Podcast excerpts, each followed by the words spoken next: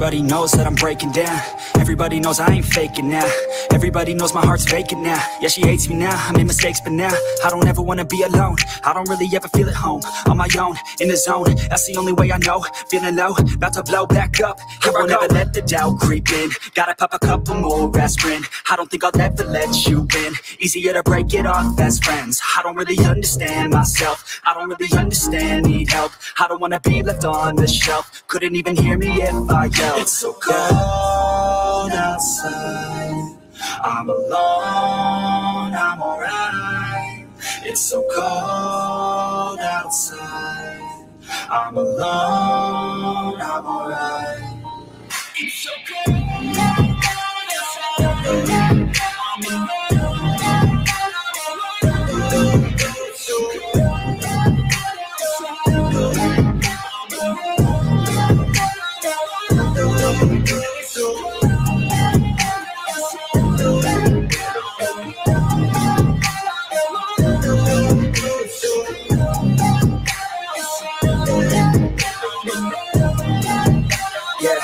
Let's go.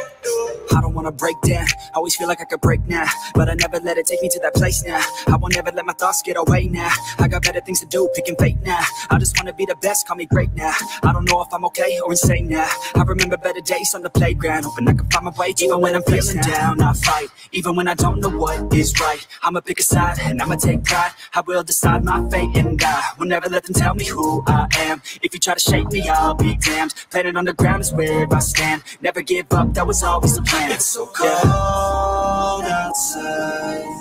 I'm alone, I'm alright. It's so cold outside. I'm alone, I'm alright.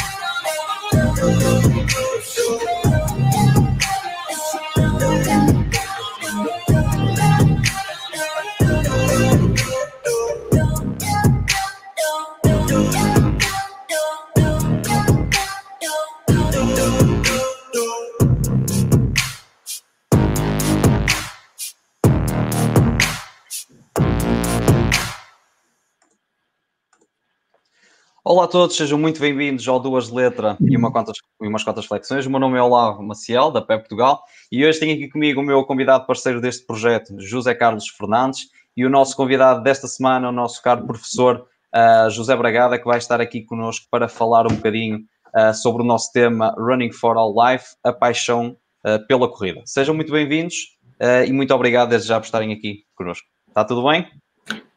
Está tudo bem, muito obrigado pelo convite por... Obrigado nós, professor. Bem-vindo. Obrigado nós. Zezão, está tudo bem contigo também? Está tudo bem. Vou passar então a Ótimo. apresentar o nosso convidado esta semana, o professor José Bragada. O José Bragada é professor adjunto do Departamento de Educação Física e Desporto na Escola Superior de Educação do Instituto Politécnico de Bragança. É doutorado em Ciências do Desporto pela Faculdade de Desporto da Universidade do Porto, mestre em Desporto para Crianças e Jovens, licenciado em Ensino de, de Educação Física com opção de treino desportivo atletismo, tem bacharel pela Escola de Magistério Primário de Bragança, possui experiência profissional na lecionação de Educação Física em todos os níveis de ensino, desde o primeiro ciclo do ensino básico ao ensino superior e é professor há 36 anos. É autor de três livros, nomeadamente Jogos Tradicionais e o Desenvolvimento das Capacidades Motoras, Galhofa, Luta Tradicional de Portugal e Atletismo na Escola, Ensino por Etapas. É autor e coautor de diversos artigos científicos publicados em revistas nacionais e internacionais, a maioria na área do controle da avaliação do treino, e é praticante de atletismo desde jovem em corridas de média e longa distância, participando em centenas de provas dos 5 km à maratona. Professor José Bragada, bem-vindo ao Duas Letras e umas quantas flexões. Que currículo Olá. extenso, professor. Olá, uh, muito obrigado Isto mais uma vez pelo convite. Um, fico muito contente que os nossos alunos, antigos alunos, que consigam ter criatividade, iniciativa para tentar desenvolver atividades dentro da, desta área, que é, que é, a nossa área, a área do desporto e atividade física. aqui um pequeno comentário em relação ao currículo. Isso é muito, esse, esse currículo para mim agora já é um bocado incomodativo porque nota que já são muitos anos, já é muita coisa e isto significa que, que deve, já não jovem, embora, embora esta juventude também é relativo, não é? Mas, mas isso significa que já são muitos anos uh, associados à docência, da atividade esportiva e no ensino primário, etc. O engraçado disto, professor, é que o currículo foi resumido. Um, por isso, por isso, uh, por isso tínhamos aqui mais, mais que dizer ainda, mas se pronto, resumimos já. Apresentar o... Sim, mas, mas o fundamental, o fundamental, o fundamental sei, exatamente. Foram esses tópicos que, que, que me ocuparam uma boa parte do tempo. Exatamente. Sim, senhor. Professor, vamos lá então. Fala-me lá então de como surgiu esta, esta paixão pela corrida, o porquê de, de, de se ter apaixonado por este, por este esporte tão simples e, tão, e, que apaixona, e que move milhões atualmente. Ok, muito bem. Então, eu estive aqui a fazer uma pequena reflexão e lembrei-me que uh, os primeiros contactos com as corridas e competições foi na, quando, me, quando me inscrevi na área de desporto no décimo, no décimo ano, isto já há, já há 30 e tal anos. Uh, portanto, na, naquela altura, como vocês, e agora facilmente se entende, uh, não havia a moda da atividade física, nem do fitness, nem da corrida, não havia nada disso. Portanto, havia os praticantes das modalidades esportivas que treinavam para competir esta, esta coisa de, de, de, praticar atividades físicas, produtivas, fitness, saúde, etc, etc, por moda, isso não existia. E por isso nós às vezes eu lembro-me quando eu treinava lá na aldeia que dizia, epá, lá vai ali o Zé, aquele maluco, se estivesse, se tivesse a, a, descansar, em vez de andar a cansar-se ou a trabalhar, era bem melhor, não sei o quê. Portanto, até a imagem social de, dos praticantes não era assim nada de especial. Eu posso vos dizer que havia colegas meus da, da minha idade, pessoas, alunos, que, em que os pais os proibiam de praticar atividade física. Não, não, não vais ao futebol, isso não presta. Agora, agora hoje em dia ainda se vê um bocadinho disso, professor. Uh, uh, às vezes as pessoas uh, têm essa ideia, o, o professor estava a partilhar isso e eu, eu revejo-me um bocadinho nisso, de, de as pessoas dizerem assim: ah, olha aquele maluco ali a correr ao sol uma hora, uma hora e tal, em vez de estar em casa a fazer outra coisa, em frente ao sofá, anda aqui a, a matar-se. Isso, isso, hoje em dia ainda, ainda, ainda se. Ainda se hum, Infelizmente, Sim, ainda, está ainda encontramos isso. Agora, agora está a mudar. Vocês se perguntarem a qualquer pessoa, a vizinha, a tia, não sei o quê, toda a gente sabe que a atividade física lhe faz bem. Toda Exatamente. a gente sabe. Isto não era assim. Mas mesmo a imagem social era, havia, havia pais que não deixavam, que não queriam que os filhos fossem para o futebol, nem para outras modalidades, porque achavam que aquilo era perder tempo e era, Agora não, agora os pais põem os filhos na atividade física e no desporto para pensar que vão sair ali futuros campeões e que vão ganhar dinheiro para a família toda, etc. Também não é fácil, mas pronto. Mas era assim, portanto, isto era, era, era muito diferente. E então, olha, foi, foi nessa altura, com, com, com as aulas de, de desporto, uh, que, que, comecei a ter um bocadinho mais de contato e, e aquelas provas que fazíamos na, na, na, nessa área de desporto depois, por acaso, coincidia que naquela, naquela altura era usual nas festas do verão, nestas festas de verão que há em todas as aldeias, de, de porem, havia quase sempre jogos tradicionais e a corrida. E, hum. e, eu hum. comecei também a participar nessas corridas que havia nas diferentes aldeias.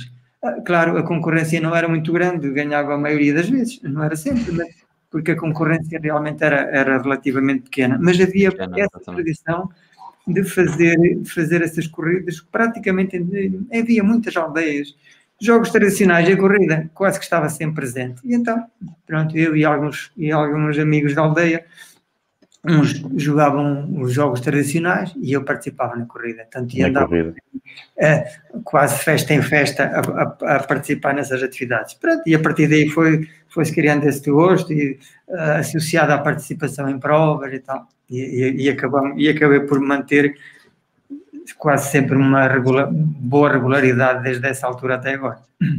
Ou seja, desde jovem continu, começou a começou a praticar e até agora tem vindo a manter sempre a regularidade. É, do... Houve ali uma altura, ali dos, dos 35, talvez dos 35 aos 40 anos, que, que o treino foi menos regular, mas a partir daí foi, foi quase sempre regular, a não ser quando estou lesionado, não é? Que também agora, claro. obviamente, cada vez as lesões demoram mais tempo a curar.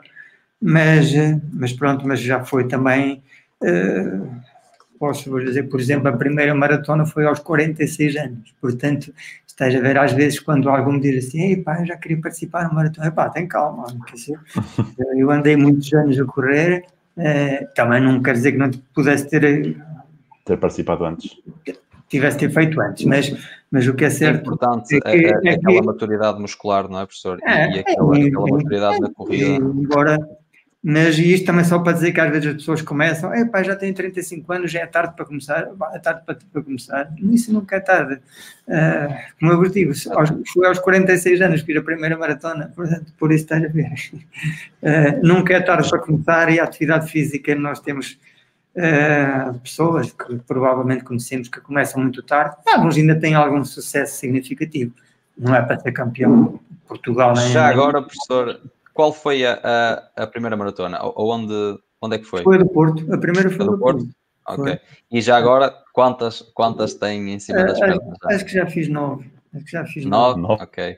Já, embora, já, são, embora, já, já estão uns bons quilómetros. Já são uns bons quilómetros. Embora, ultimamente, devido às razões, provavelmente já não, não farei mais porque, porque é preciso muito treino. Não é o problema da prova. Como nós dizemos às vezes, Exatamente. o dia da prova, mesmo da maratona, é uma festa a prova é uma festa. O que não é a festa é o treinar é o treino. durante quatro ou cinco meses, com volumes muito elevados. Uh, isso aqui já não é nenhuma festa a maioria dos dias. Portanto, isso é, ah, isto é para, não, para, não, para chegar lá e ter um desempenho razoável, não é? Exato. Porque nós o que vemos agora nessas grandes maratonas, onde, onde chegam ao final 20, 30 mil pessoas, é lógico que aquelas pessoas que demoram mais de 5 horas e tal, Opa, isso já não é feito nenhum, isso, isso qualquer, qualquer pessoa com, com meio dúzia de treinos faz isso uh, quase que é caminhar, portanto, os que vão a Fátima fazem 30 km por, por dia e muita gente não, é, não, não treina nada não portanto, não é, agora para fazer uma maratona com, com um tempo já razoável, é preciso bastante treino, não é problema da prova, o treino é que é, às vezes... É para ficar aqui como registro, professor, qual é a sua melhor marca uh, na maratona? Nos 42 km. Acho que 3 horas e 5 em Madrid. Sim, senhor. Em Madrid. Mas, okay. naquela altura, naquela altura foi, foi a, a, aquela prova, a fase final tinha 4 km a subir, mais ou menos. Portanto, eu, naquela altura, 6, 4 km os senhores do percurso. Se fosse uma maratona plana na, naquela altura, faria à volta das 3 horas, aproximadamente 3 horas. Okay. Mas o meu melhor registro foi 3.5 e anda sempre aí 3.5, 3.10, 3.15, mais E já agora, já agora na meia maratona, professor? Uh... Oh, na meia maratona, quando eu tinha a vossa idade, fazia 1 hora e 15. 1 hora, uma hora e 15. Na vossa idade. Isso já é, isso já é muita fruta. Agora, é... agora ultimamente não, ultimamente ali à volta de uma hora e 27, 28, 29, por aí. Eu tenho, eu tenho um, uma hora e 31. Ah, tá, já é bom. Já é bom. Uma hora e 31 e já acabo, uh, e já acabo a prova a, jurar, a jurar que não faço mais nenhuma. Mas mal, mal passo a meta, já estou a pensar na próxima que me vou, que me vou inscrever. Não sei se também acontece isso com o professor. Sim. Durante a prova, uh, uma, pessoa, uma pessoa vai a pensar assim: porque é que eu me inscrevi nisto e o que é que eu estou aqui a fazer? Tu, uh, tu, estás em Viana, não estás? Estou em Viana, estou em Viana. Por acaso foi de, de onde nos últimos anos fiz lá melhores marcas. Acho que fiz lá de, há pouco tempo, uma hora e 25, uma hora e 25. Manuela Machado? Sim, sim, sim, nas, sim nas, nas Manuela Machado é muito boa. Tem a, a de Caminha, a, a, a, de Caminha também é muito boa, só que eu tive uma má experiência que no dia que foi a, a minha primeira meia maratona foi em Caminha e estava a chover torrencialmente, e aquilo é junto, junto ao, ao, ali ao, ao, mar, ah, então estava vento contra, a chover, uh, foi uma coça. Cheguei, é. cheguei completamente roto. Parecia que tinha corrido duas vezes a distância, a distância que corri. Não, não, agora é o que se nota, uma análise, vemos muita gente, é a moda, toda a gente participa, mas a qualidade não tem nada a ver. Posso claro. dizer que na, na, na, quando eu tinha 23, 24 anos, na meia maratona da Nazaré, que fazia uma hora e 15, e ficava para aí em 300 a fazer uma hora e quinze ficava o pai no lugar 300. Agora, com uma hora e quinze, ficam nos primeiros 20 ou 30 lugares de qualquer prova. Portanto, estás a ver a diferença abismal claro. do, que era. Pronto, as pessoas antigamente, os que treinavam era para a competição, agora não é e fazem bem. Eu, claro. eu não estou a dizer que não tem razão, não, não, que se calhar o praticar atividade física de forma mais moderada, sem, sem aquela ideia competitiva, provavelmente é melhor a longo prazo e para a saúde do que, claro, do que, do que, nós às vezes é... fazemos treinos, treinos muito intensos e provas muito intensas e principalmente a partir de determinada idade, não é? algumas provas que eu faço agora com 50, o que fiz com, com 55 anos, já, com uma frequência cardíaca média de 179, 178, isto é, isto, isto não faz bem à saúde. De certeza que não faz bem à saúde, mas pronto. Professor, Sim, okay. falou que participou em diferentes provas, nomeadamente meia maratona e maratona.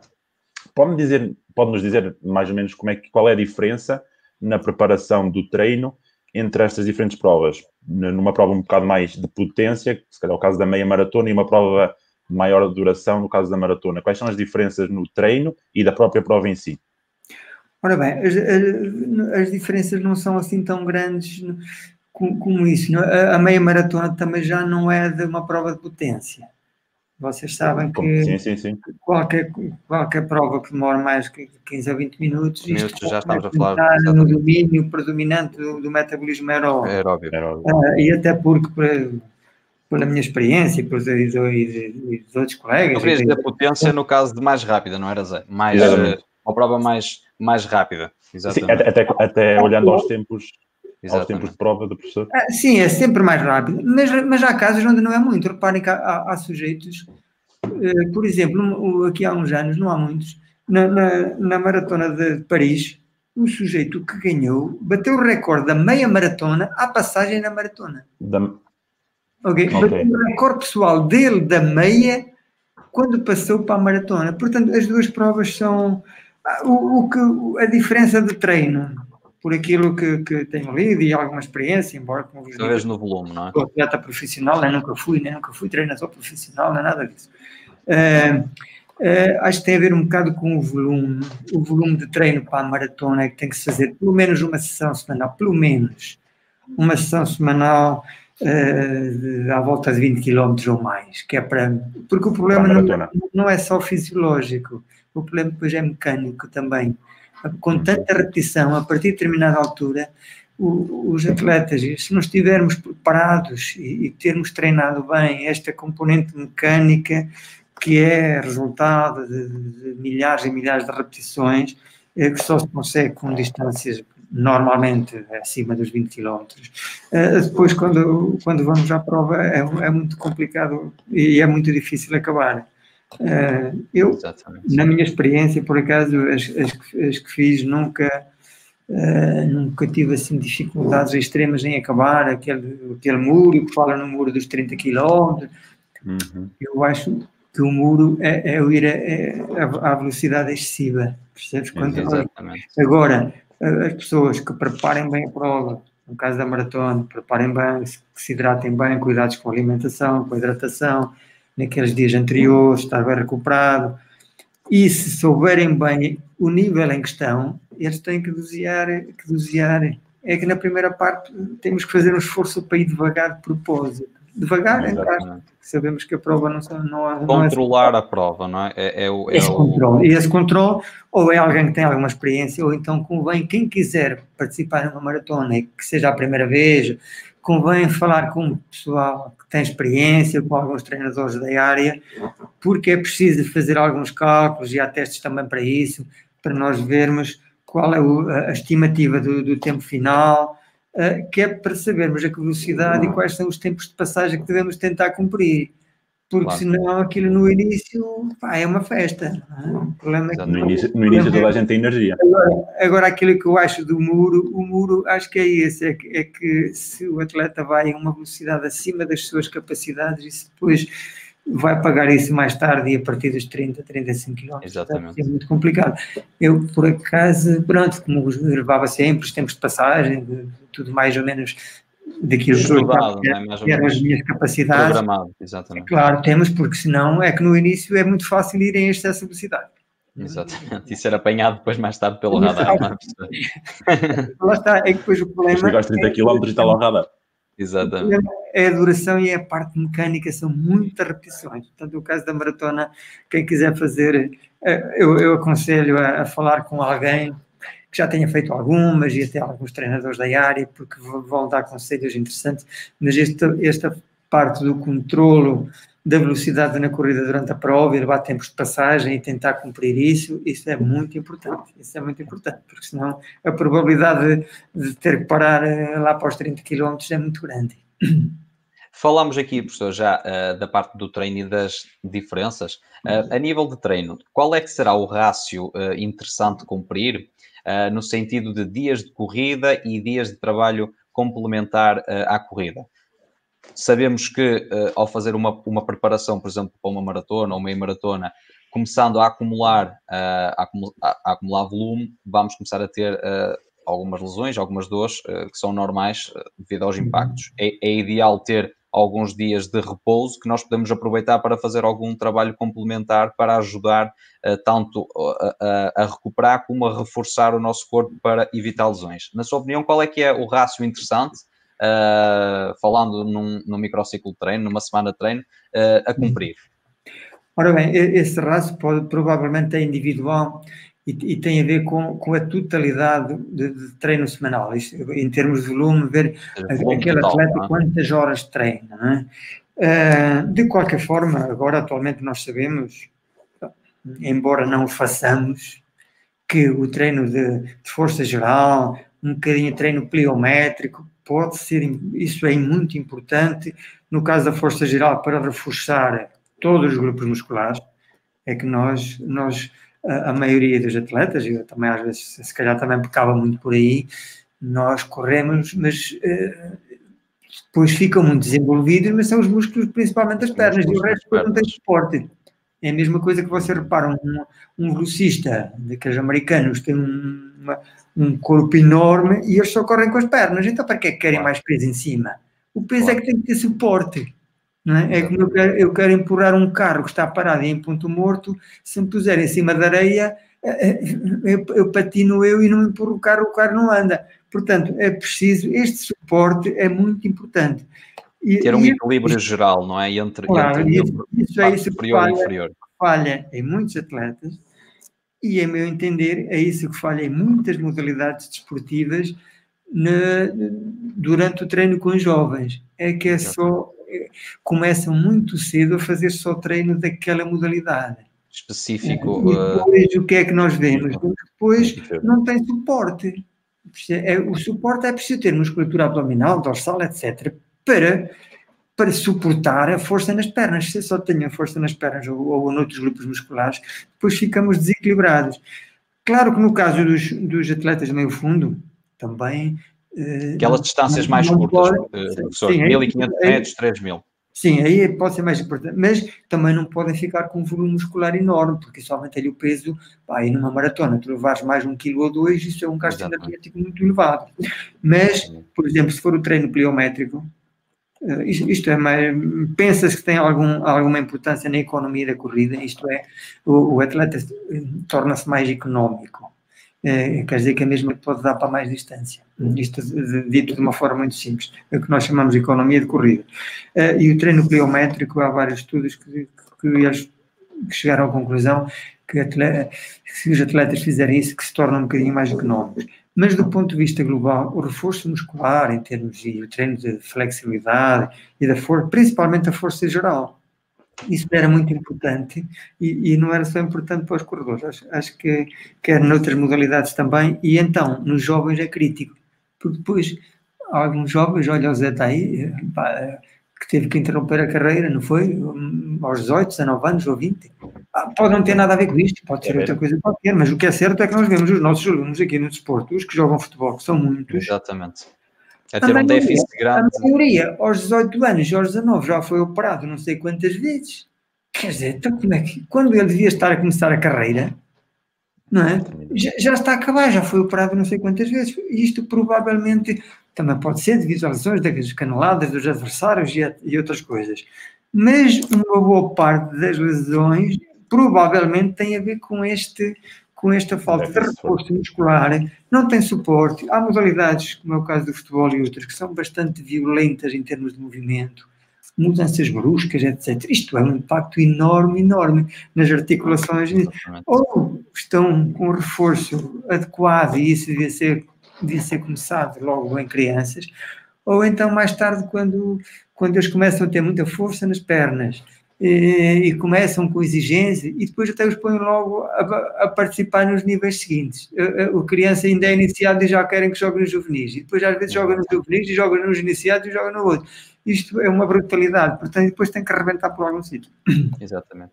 Ou seja, a nível, a nível de, resumindo isto, a nível de rácios, o, o professor indica que Ora bem, assim, em termos a ver com um treino a dois, um treino a dois por semana de ginásio, semana. Isto acho que é importante para todos, independentemente do nível. Do nível, da distância e da modalidade.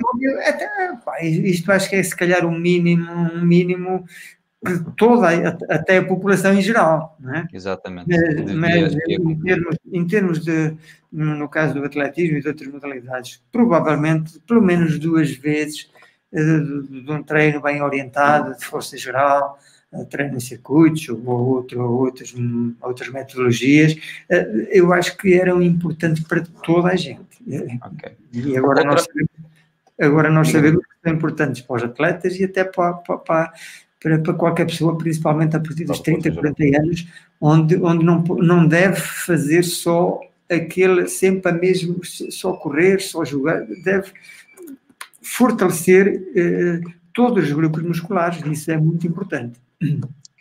Outra questão, professor, que me surgiu uh, agora, antes que me esqueça, vou aproveitar já para, um, para fazer. Uh, muitas vezes nós vemos obrigados a, a, reduzir o nosso, o nosso volume de treino uh, por dores musculares, porque também queremos evitar o máximo de impactos que nós uh, que, uh, que, conseguirmos. qual, qual é a sua opinião um, na inclusão, por exemplo, de outras modalidades para podermos treinar indiretamente a nossa corrida? Ou seja, passo a explicar imagino que nós uh, corríamos três vezes por semana, uh, fazemos dois treinos já de reforço, mas havia a necessidade uh, pessoal de reduzir um dia de corrida e colocar, por exemplo, um dia de natação, que já poderíamos trabalhar a nossa componente cardiovascular, ou uhum. trabalhar, por exemplo, uma corrida na água, que já nos ajudava a melhorar um bocadinho a nossa técnica. Um, qual é a sua opinião um, relativamente a esse assunto? Ora bem, esse, esse uso de, de, mais do que uma modalidade também não é muito novidade. Não é? Uh, há, atletas da corrida e até do ciclismo onde, onde, eles praticam, por exemplo, as duas modalidades, claro, a predominar uma, mas fazer outra, mas também, mas também uh, praticar outra modalidade esportiva. Uh, isto tem algumas vantagens. A vantagem é que uma das vantagens é que normalmente solicita grupos musculares diferentes ou em diferentes intensidades ou diferentes tipos de contrações. E isso permite uma recuperação melhor de um treino mais forte que porventura possa ter feito. Hum? Uh, depois, por exemplo, se forem modalidades de média ou longa duração, a capacidade cardiovascular também pode ser melhorada a fazer outras coisas. Se nós pensarmos um bocadinho, verificamos que o nosso coração, quando bate, não, não bate a pensar que está, que está a fazer correr, aquela é? atividade. Ele tanto bate se for a correr, como a nadar, como noutra atividade qualquer.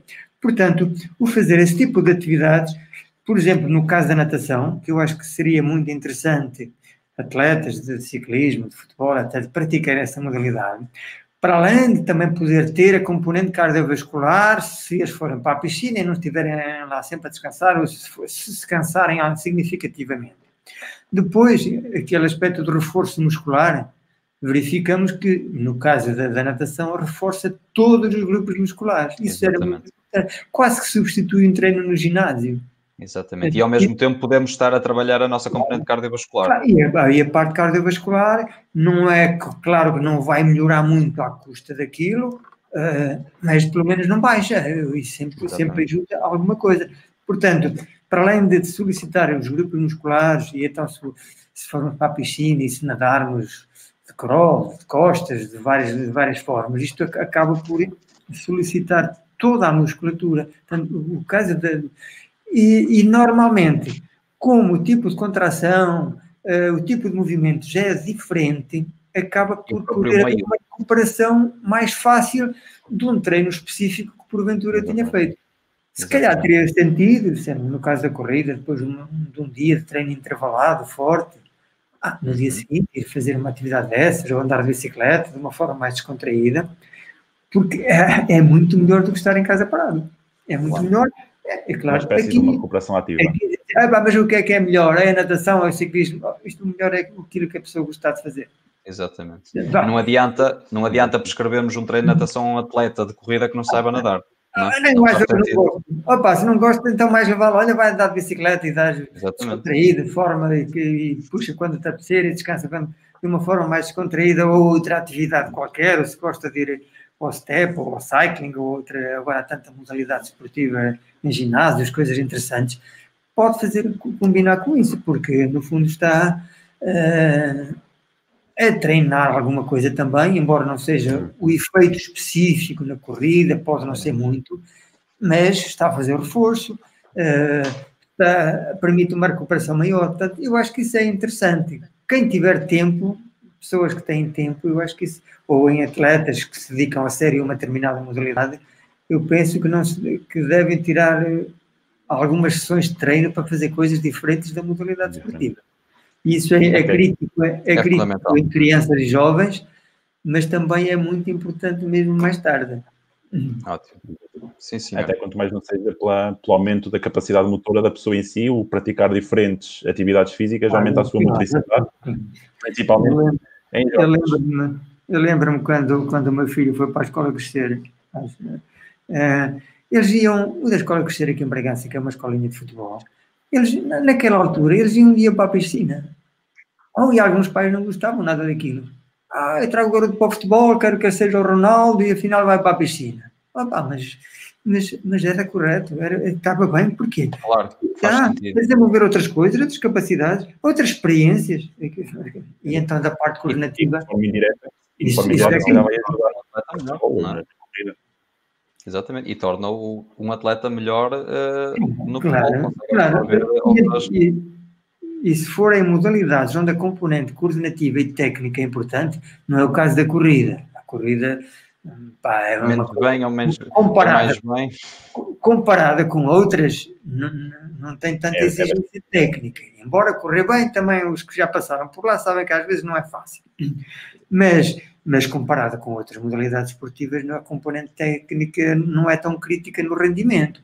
Portanto, mas nessas modalidades onde a componente técnica é muito importante, em crianças e jovens, uh, o proporcionar experiências de outras modalidades, de outras coisas completamente diferentes para melhorar a capacidade de coordenação é muito importante. Porque depois, quando vai aprender as coisas da, da especialidade, aprendes mais fácil do que os outros. Isso aí é uma evidência, isso não, não, há, não há dúvida.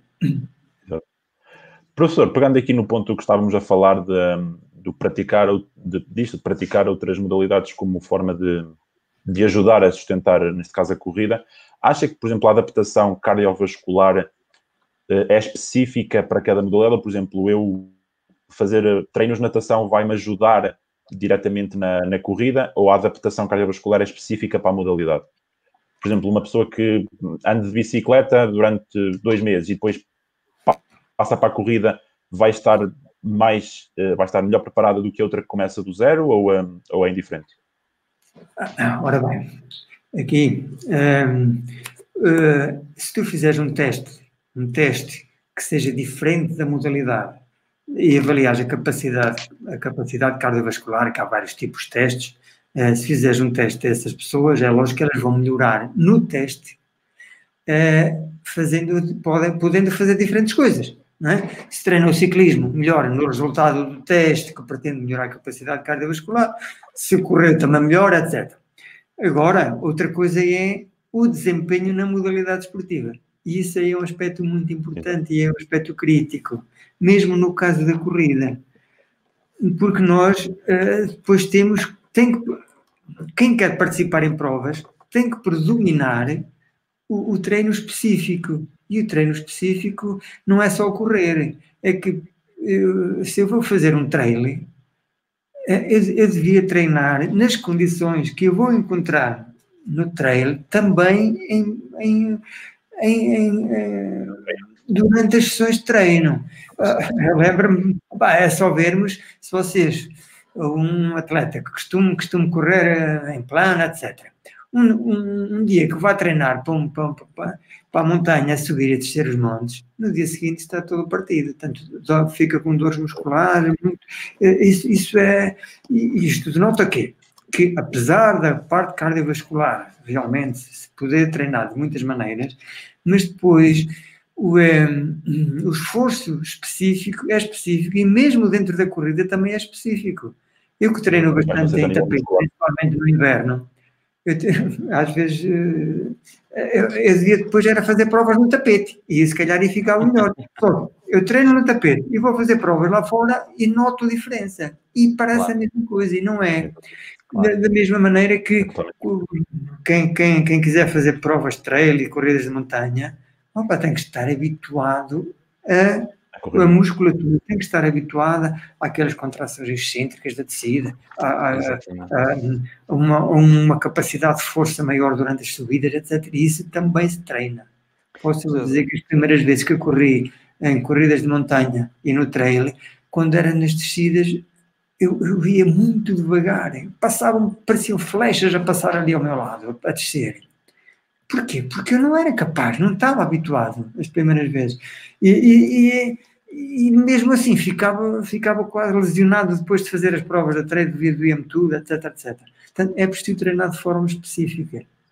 Do Portanto, ponto de vista cardiovascular, até claro. será idêntico, não é? Mas depois temos, temos a, a questão de a especificidade da, da modalidade. Claro, é que essa especificidade. Acaba por interferir não, não, na componente é só, cardiovascular também.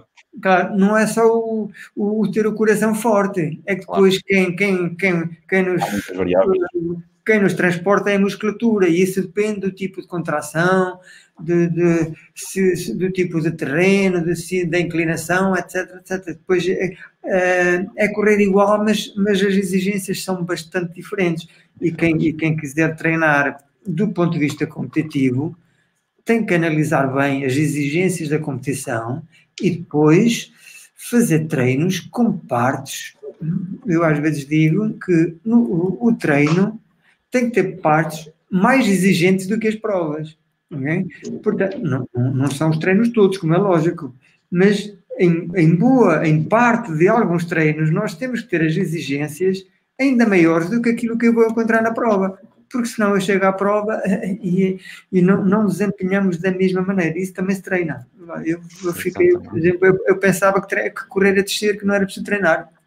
Não é? O que é certo é que depois, ao fim de, de entrar em mais algumas provas, já corria mais descontraído, já ia muito mais rápido e, e, e, se calhar a capacidade cardiovascular medida por um teste seria a mesma. Portanto, a, a componente específica analisar, isso é muito importante. É muito importante do ponto de vista competitivo, na loja. Professor, falámos já aqui da sua, da sua carreira como um, atleta, agora eu gostava de abordar um bocadinho uh, a parte um, de treinar, ou seja, a sua, a sua carreira como treinador, uh, passando aqui um bocadinho já e, e, e publicitando aqui um bocadinho também uh, o seu trabalho, este, este livro que o professor uh, escreveu que uh, ainda, ainda não havia nada relativamente a isto feito desta forma, na questão de, do atletismo por, por etapas. Um, como treinador, fala um bocadinho da sua experiência como treinador. Eu tenho outra questão também para si relativamente à economia da corrida, mas podemos uh, uh, falar dela uhum. já um, dentro desta questão de treinador. Como treinador, eh, qual é a sua experiência como treinador? Fale-me também um bocadinho deste livro, o que é que, o que, é que nós podemos encontrar aqui. Um, Ora bem, eh, o primeiro esclarecimento é que, é que eu não sou treinadora. Uh, já, já ajudei alguns atletas e conversamos, mas nunca uh, não, sou treinador de atletismo credenciado nem, nem, nem profissional nessa área. Agora, outra coisa é ser professor de educação física, onde gostava de dar o atletismo e onde o atletismo foi uma preocupação do ponto de vista do ensino. Exatamente. Okay? Mas, mas, não, mas em bom rigor, nunca, nunca fui treinador, nem provavelmente vou ser. Uh, tive uma pequena, umas pequenas experiências onde ajudei algum, alguns atletas, mas nada significativo que, que, que justifique esse, esse, título de treinador que não sou. Uh, agora, como professor, e, e uh, aí sim, tanto tive sempre, desde há muitos anos, essa preocupação de, de refletir, pá, mas porquê que o atletismo é uma modalidade base que nós dizemos que é a base de muitos desportos, e é verdade, Exatamente. principalmente a corrida, porque, porque há deslocamento, há muitas modalidades esportivas onde temos que transportar o corpo para fazer aquilo que a modalidade exige. Uh, porque é que uh, há, há, tanto insucesso, há tanto insucesso, porque é que as crianças não gostam do atletismo, os professores não gostam de dar o atletismo, etc. Portanto, e foi essa reflexão daquilo que eu sentia quando estava na escola, como eu vos disse, eu já dei aulas desde a primeira classe até ao, até ao ensino superior, em todos os níveis, portanto, e essa parte da educação física sempre preocupa um bocado. Ah, ah, e depois cheguei à conclusão também que não é novidade nenhuma, que aquilo que já foi feito noutras modalidades esportivas, é que o problema está na abordagem que se faz do atletismo na escola. E a abordagem que se faz normalmente, se calhar, não é melhor. Uh, não é melhor porquê? Porque nós tratamos eh, sei lá, o, o, professor de Educação Física do sétimo ano vai ver o programa do sétimo ano, quando ele não pode ver o programa do sétimo ano. Ele tem que ver é que capacidades e que habilidades é que têm os seus alunos. E se fizer isso, verifica que uma turma do nono ano está ao nível de uma de segundo e está quase ao nível da primeira classe.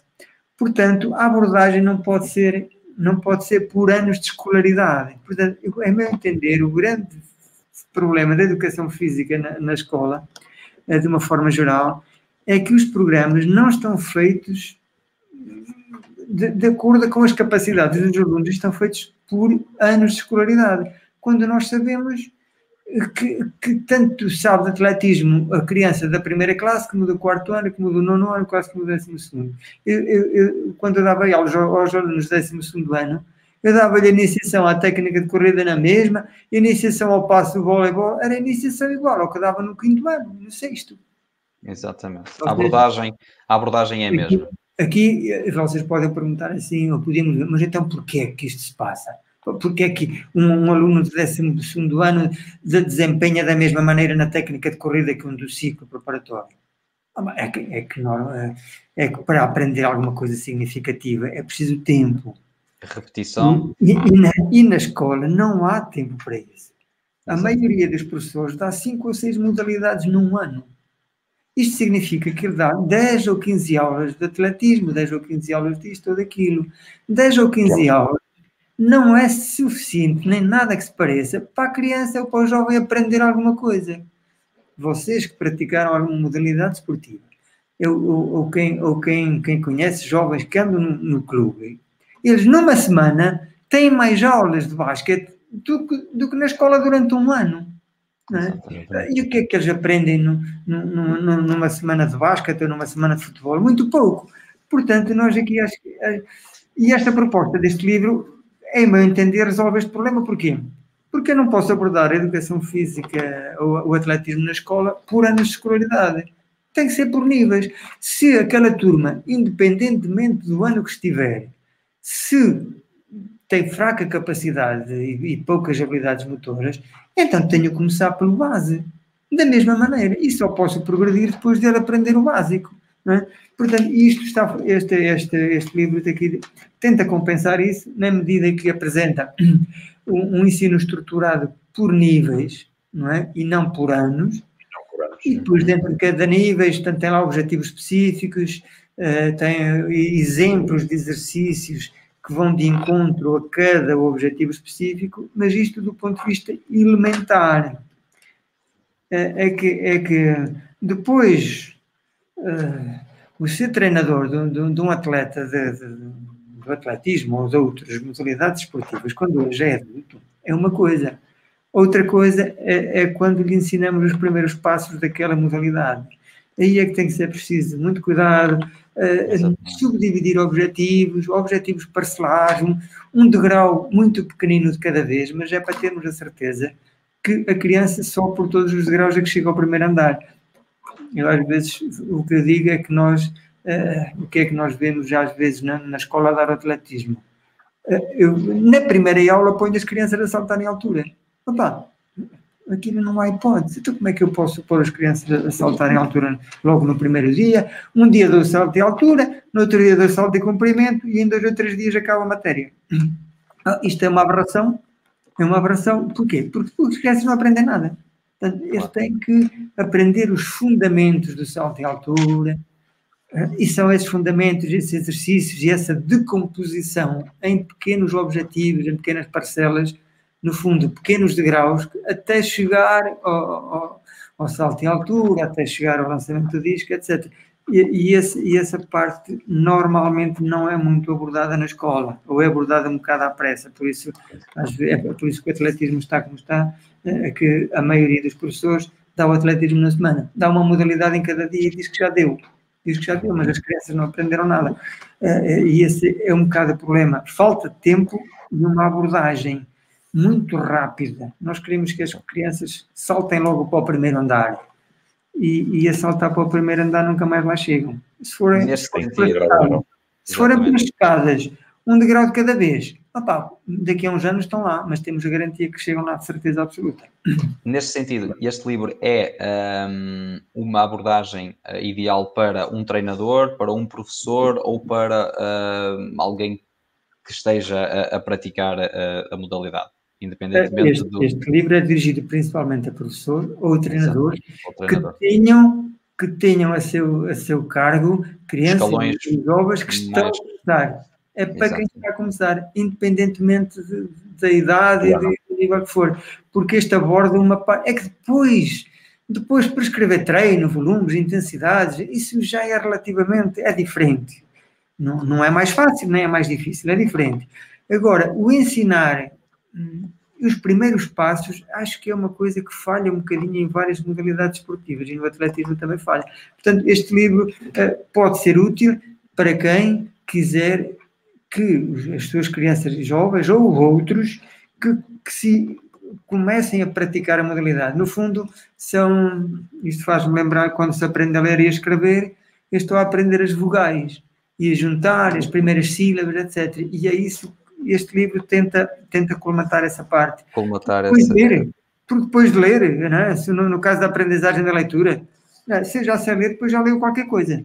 O problema é como é que eu ensino os primeiros passos da leitura. E aqui esta, esta, é esta analogia é interessante porque, no fundo, no atletismo é a mesma coisa. Como é que eu quero que ela faça uma, uma rotação no salto em altura, se, uh, numa fase aérea, quando a criança nem é capaz de rodar só a balançar os braços de pé e rodar 90 graus para um lado ou 180, isso não, isso não faz isso.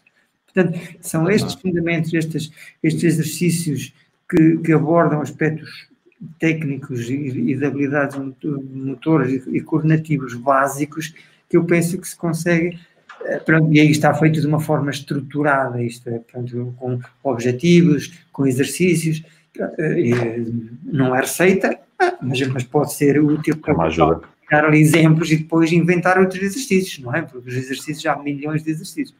Mas pelo menos a partir daqui poder inventar outros exercícios, mas dentro desta lógica de ensinar os fundamentos para depois mais tarde a especialização.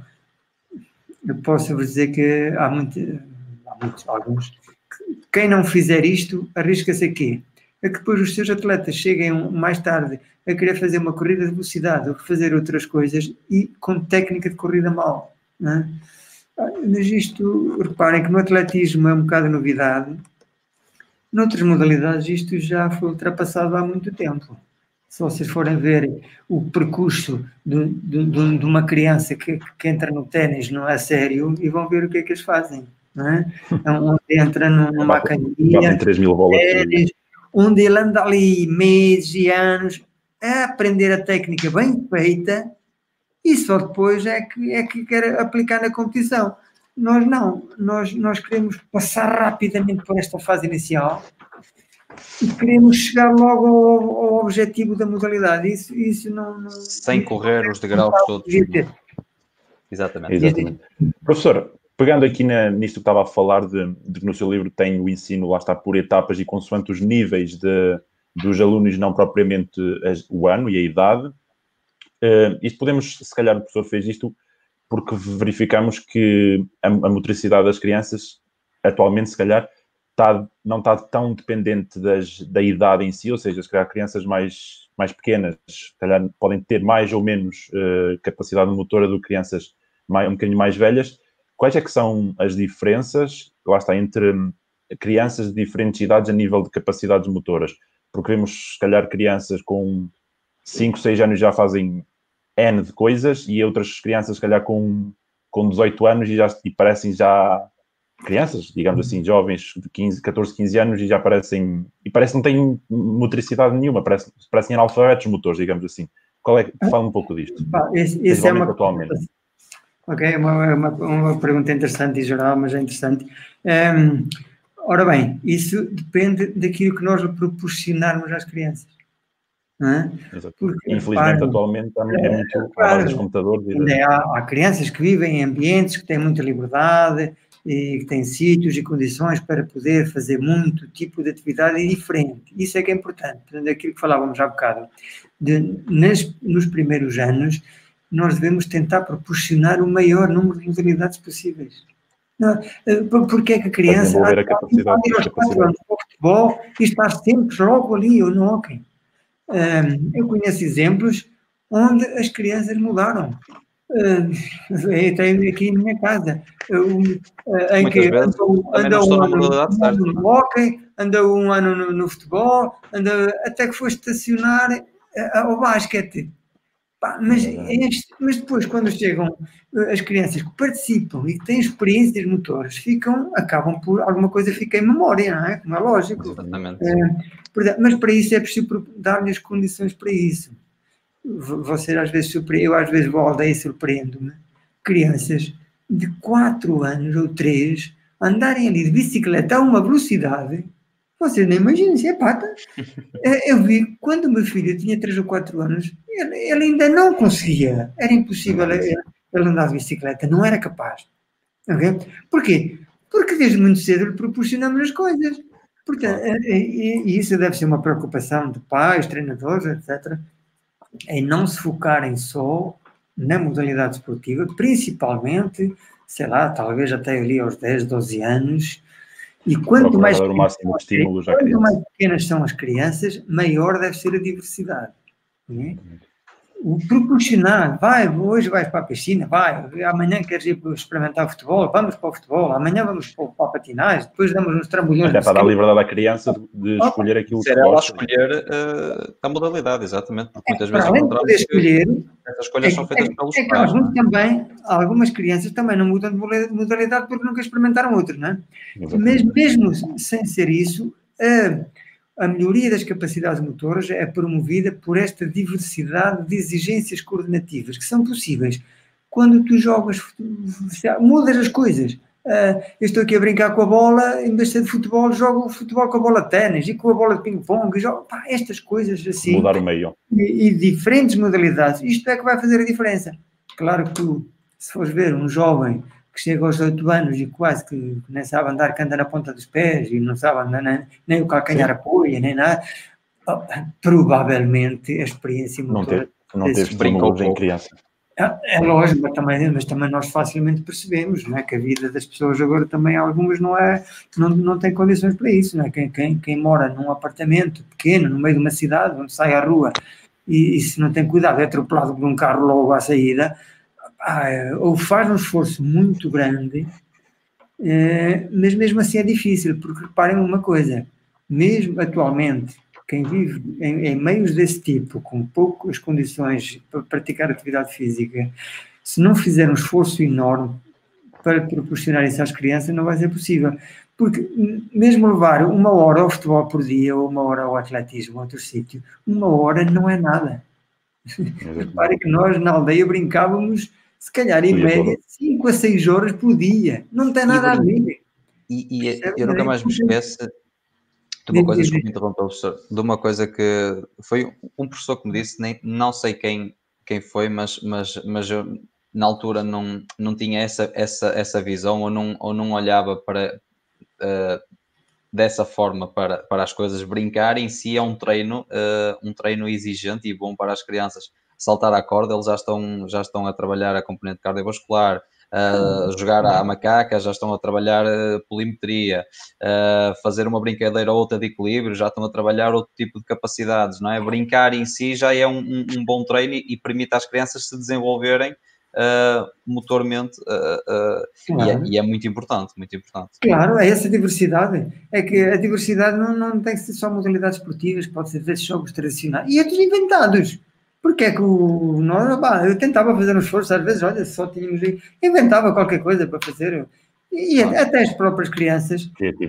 Se vocês pegarem 10 ou 15 crianças e as meterem num parque, ao fim de algum tempo eles inventaram um jogo e fazem coisas. Inventam um jogo elas, exatamente. E às vezes muito cansativas, lá está a parte cardiovascular, outras vezes mais baseadas na, na, na, na explosão e na força e nisto, e, e andam penduradas aqui nas árvores e nisto claro. e naquilo. Portanto, isso é muito importante. Agora, uma coisa certa, às vezes, mesmo quem os pais têm essa preocupação em, em uma hora de atividade física para crianças é muito pouco. É muito pouco. É muito, é muito pouco. Uh, mas reparem, como, uh, mas isto, há treinadores também sabem disso. Por exemplo, alguns marcam trabalho de casa. Um, eu lembro de uma vez uma modalidade esportiva numa ação de formação que foi com o treinador, acho que era futebol, com o treinador, para treinar, lá, tinha a treinar, mas depois em casa queria que, que a criança que, que jogasse a, a, competir aos toques com o pai e ver quem, quem acertava em alvos a fazer coisas, coisas daquilo que em princípio ela poderia, deveria fazer de forma livremente a brincar e não faz, porque ou é o treino que normalmente é muito orientado e às vezes também é orientado demais, diga-se passagem, com crianças tão pequenas. Hum, aquilo já é muito orientado porque provavelmente estamos a esquecer de algumas componentes uh, e este trabalho extra, isto seria importante. Uh, mas também o deixar alguma liberdade às crianças seria importante, mas não, mas não é fácil, como vocês claro. entendem, não é fácil. Claro. Professor, tem aqui uma, uma questão relativamente agora mais à, à, à parte do, do atletismo, do, do da corrida uh, em si. Um, queria falar aqui um bocadinho sobre uh, o meio fundo, uh, 1500, uh, 3000. A sua abordagem, qual é a importância que o professor dará uh, a nós avaliarmos os nossos atletas com uh, testes físicos, se há realmente uma, uma, uma, uma importância em fazê-lo, se não faz sentido uh, ou se é desnecessário, na sua opinião, qual é a, a sua abordagem relativamente a esse, a, esse, a esse, tema? Fazer testes físicos ou não e quais os testes físicos serão ideais uh, fazer para um atleta, por exemplo, de meio fundo? Okay. Isso também evoluiu, essa parte dos testes também evoluiu. Reparem que aqui há uns anos uh, os testes eram provas. Exatamente. E, e eu conheci quando, quando estava a fazer doutoramento e tive que contactar vários treinadores para, para ver se me, se me deixavam estudar a, a componente fisiológica dos seus atletas, que na altura eram jovens, onde eu fazia alguns testes. Houve alguns que não, não lhe interessava, não estavam claro. muito interessados, porque era o problema com, com testes. Ou faço um teste de 3 mil metros, ou, o Cooper, ou, e isso dá-me uma ideia, claro que isso dá uma ideia uh, da capacidade cardiovascular, até porque há, há, pois já, nós agora sabemos que há fórmulas que determinam valores máximos e outras variáveis a partir de testes de terreno. Portanto, e até as próprias provas. Uma, uma coisa é certa, não há melhor teste do que a prova. Do que a prova, é? sim. Agora, uh, do ponto de vista, mas isso só me dá uma ideia do rendimento, eu não sei o que é que se passa dentro do atleta. Okay? E esses testes serão ideais exatamente para, a, a nível uh, quantitativo, para nós percebermos uh, como é que ele está, ou será também um, um, um, importante teste para prescrevermos o treino a partir desses resultados? Uh, ok, muito bem. Uh, esse é um aspecto interessante. O, um, um, teste, ou alguns testes, podem servir para as duas coisas. Por exemplo, se vocês fizerem um teste da velocidade às 4 milimoles, é? milimoles de lactato, uh, dá-me uma ideia da capacidade aeróbica da pessoa, uma ideia objetiva, é? isso, isso, isso é muito importante. Uh, e a outra parte, desculpa lá aqui, parece não esqueci. Estava a falar da, da, da parte de, de, de uh, termos esses testes. Os testes para, para, para, para, para, escrever o treino. Exatamente. Okay. Porque, okay. porque também é importante o seguinte: nós, ao aplicarmos um teste, se vamos aplicá-lo para prescrever o treino, se vamos fazer um teste, por exemplo, de lactato, teremos que treinar o atleta e utilizar o, o, o método de treino por lactato no atleta. Não faz sentido nós uh, estarmos a tirar, se calhar, esse tipo de teste e depois não, não prescrevermos e não aplicarmos treino uh, com base nisso, não controlarmos mais nenhuma vez esse, esse indicador, não é? Okay. É, é, como, é como termos a ideia de, de, de, temos um teste que nos diz a capacidade, neste caso o V2 máximo do atleta, e depois não prescrevemos V2 máximo para ele, nem usamos aquilo, aquela variável para nada. É? o, o ideal aqui até será escolhermos um teste que uh, possamos utilizar diretamente para prescrever uh, alguma coisa. E, e, alguns testes dão isso.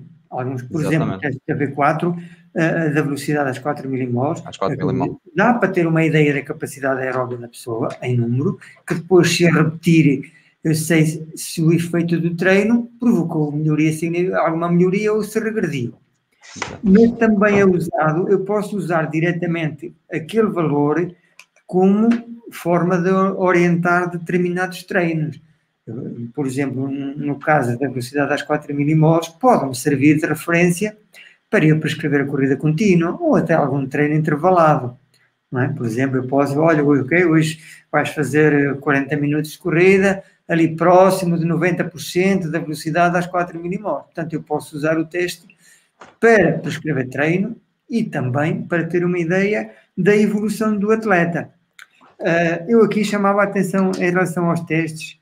Uh, às vezes, alguns atletas pensam que, que o teste que o melhorar no teste significa melhorar na prova. E nós temos de ter consciência que estes testes não são milagrosos.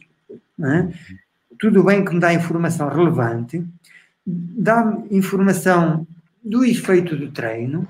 Se, ah, e se eu fizer diferentes tipos de testes, eu fico a saber se o atleta se tem uma capacidade anaeróbia já razoável e se quer melhorá-la. Uh, se fizer testes de força, também posso ficar a saber se ele precisa melhorar também mais uh, a força muscular ou não. Uh, hum, portanto, este tipo de testes dá-me, no fundo, posso ir fazendo a fotografia e sabendo o que é que se passa no atleta. Mas o que chama aqui a atenção é que não o ter melhor resultado no teste, ou o meu teste ser melhor que o teu, não significa que vai, que vai ganhar. Né? É que depois as provas, como vocês sabem, quem lá anda sabe, depois dependem de uma complexidade de mais de fatores que não só a parte fisiológica, a parte mental, também já há psicólogos para melhorar a biomecânica. muito sucesso. Há muitos atletas que melhoram o rendimento só, só melhorando a capacidade mental e o resto fica de quase a mesma coisa. Portanto, há muitas coisas, a, a, a disposição naquele dia, etc. Há, há, uma enormidade de coisas. Portanto, o que eu chamo.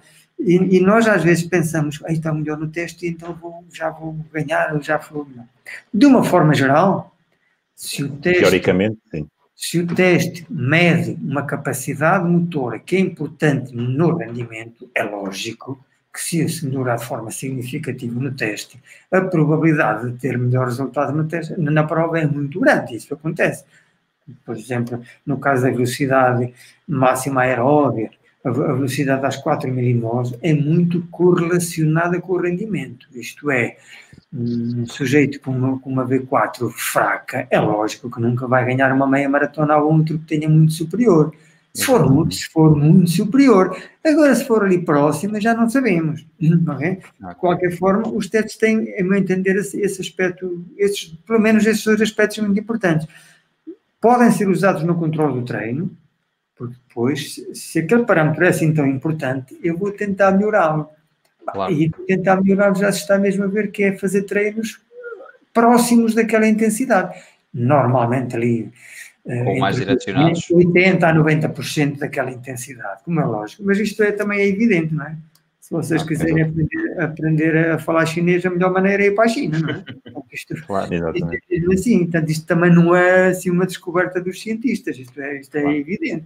Portanto, se eu quero, se é um parâmetro que eu acho que é importante, então tenho que que no treino o solicitar, porque senão não há, não há salvação possível. Como é que eu vou melhorar o VO2 máximo se treino sempre uh, devagar? Não é? Portanto, não, isso por aí, eh, essa especificidade do treino, lá está, é mais um aspecto da especificidade do treino, para além do, do, do, do piso, do tipo de prova que vou fazer, etc., também tem a ver com que parâmetro fisiológico é que eu quero melhorar. E se eu quero melhorar, é lógico que tenho, temos que o solicitar.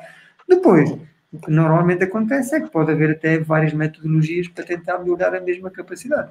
Exatamente. No, no, caso da corrida, eu posso melhorar o treino intervalado, nós pensamos que, que, que serve para melhorar o VO2 máximo e outros, outros parâmetros.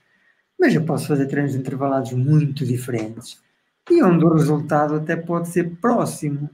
Por exemplo, eu posso dizer que há, há experiências feitas com, com treinos intervalados 30 segundos, repetições 30 segundos uh, a série e 30 segundos a descansar, isto repetido, que tem o mesmo efeito muito próximo de fazer uh, séries de 5 a 10 minutos. Então, uhum. Agora, claro, depois tem que arranjar aqui o equilíbrio uh, na, na, escolha das intensidades, não é? Mas, de qualquer forma, depois a escolha do método tem a ver um bocado com aquilo que eu pretendo.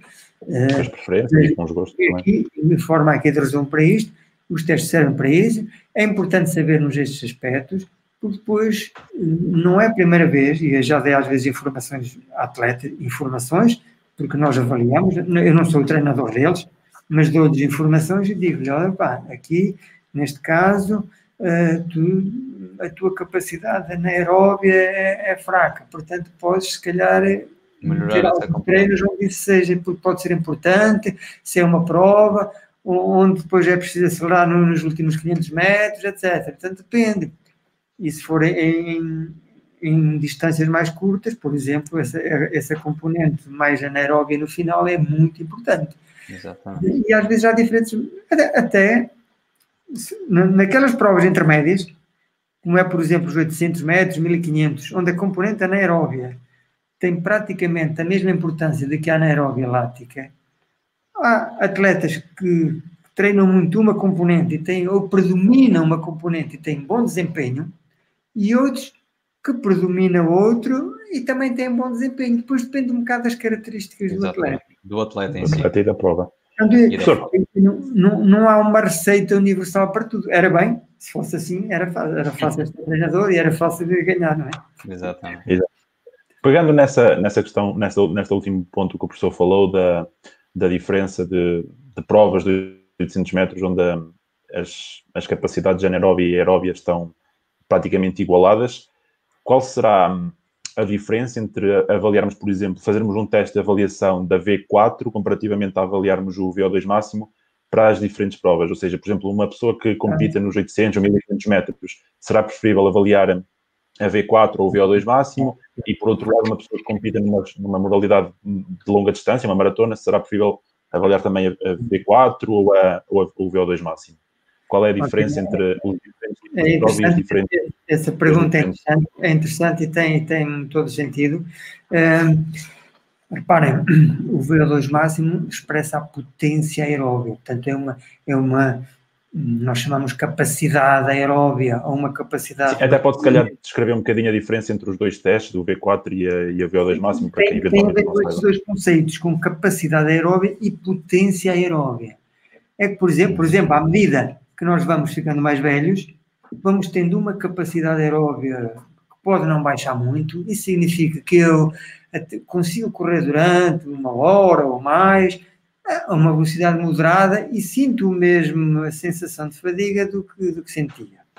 Outra coisa, outra coisa potência. é a potência aeróbica, isto é, uhum. é, quando estou a utilizar isto no máximo. E então aí, aí a, a idade, e nós sabemos que a potência aeróbica, expressa pelo consumo máximo de oxigênio, diminui com a idade. E também não será por acaso que, que normalmente atletas, à medida que vamos ficando com idade mais avançada, um, fazer provas curtas é uma, é uma, uma, desgraça. Eu às vezes, quando havia aqui a milha, e a milha, digo, bem, custava-me mais a fazer a milha do que uma meia maratona. Porquê? Porque, Porque é a exigência fisiológica é totalmente diferente. E, e, mesmo assim a velocidade é pá, muito baixa, portanto, isso é diferente. Portanto, de uma forma geral, à, à medida que as distâncias das provas aumentam, cada vez mais o lactato, a velocidade às 4 milimoles é mais importante, é mais correlacionado com o rendimento. Até porque sabemos que, que, depois, a partir de determinadas alturas, principalmente a partir dos 40, 45 anos, o VO2 máximo baixa muito e o rendimento pode não baixar na mesma proporção. Não baixa porquê? Porque a potência realmente é menor, mas o atleta consegue ainda manter um ritmo durante, desde que seja moderado, durante moderado. mais tempo. Portanto, e depois, e, e, se soubermos, por exemplo, isto é, um, é, um, é uma, um aspecto interessante, se fizer um teste de corrida de 3 mil metros, substitui, praticamente dá para substituir por um teste de V2 máximo. E isto é, pode. É, eu encontrei, e não, não fui o único, uma correlação, uma correlação, uma proporção, por exemplo, o, o teste de, da velocidade máxima, da velocidade a que acontece o consumo máximo de oxigênio, coincidir quase 100% com a velocidade nos 3 metros. Está ali 98, 99%. Portanto, a velocidade a que tu atinges o consumo máximo de oxigênio num teste em laboratório coincide praticamente com a velocidade nos 3 mil metros. E quem diz 3 mil pode ser dos 2 mil até aos 3, ou até dos quase dos 1500 aos 3 mil. Se tu fizeres um teste com uma distância, um contrarrelógio, por exemplo, uma prova de 1500 ou uh, uma distância até 3000 metros, a velocidade uhum. média com que fazes isso coincide praticamente com a velocidade uh, máxima obtida em, em, em, laboratório. Em laboratório. Faz sentido também, e faz, e faz sentido. Sim, portanto, uh, mas à medida, à medida que a distância aumenta, cada vez mais a, a, a capacidade aeróbia, aeróbia. Pela, pela V4 é mais correlacionada com o rendimento. Se, se formos, se formos medir uh, veteranos uh, e, e, e, se medirmos o VO2 máximo nesses atletas, pode, pode não estar muito associado ao rendimento que eles têm na prova. Por exemplo, numa meia maratona. Mas se for mas se for numa prova de 1000 metros, 1500, ah, aí esse, esse, a velocidade a que acontece o VO2 máximo já é muito correlacionada com essas distâncias. Okay? Ou seja, é, para distâncias mais curtas será mais o sim, VO2 máximo, a capacidade. E o mais, e o, e o mais, curto, e o mais curtas até para aos 800 metros. Porque uma prova de 400 metros, depois já entra a componente anaeróbia a lática também de forma muito importante. Okay? Uhum. Mas, mas ali, mas no caso do mais do meio fundo, ali provas de 800, 1500, até 3000 e até quase 5000 em atletas muito treinados. Uh, repare que uma prova de 5 mil metros para um atleta de elite demora 12 minutos, portanto é, não é assim tanto. Portanto, esta componente anaeróbia lática e da potência expressa pelo consumo máximo de oxigênio é muito importante à medida que vais progredindo nas distâncias, o consumo máximo de oxigênio não tem tanta correlação com o rendimento. Uh, e, e, se para além da distância, e se para além da distância fizeres em idades diferentes, à medida que vais progredindo nas idades, uh, também cada vez menos o VO2 máximo pode ser a expressão do, do resultado em provas de, de meias maratonas. maratonas. Exatamente. Até que se virmos o, o percurso da, da maioria dos atletas, eles começam atletas de longa distância começam em distâncias mais curtas e à medida que vão, que vão envelhecendo, vão passando para, para distâncias mais longas. Né? Começam, se calhar, nos 5 mil metros, depois 10 mil, meia maratona, maratona.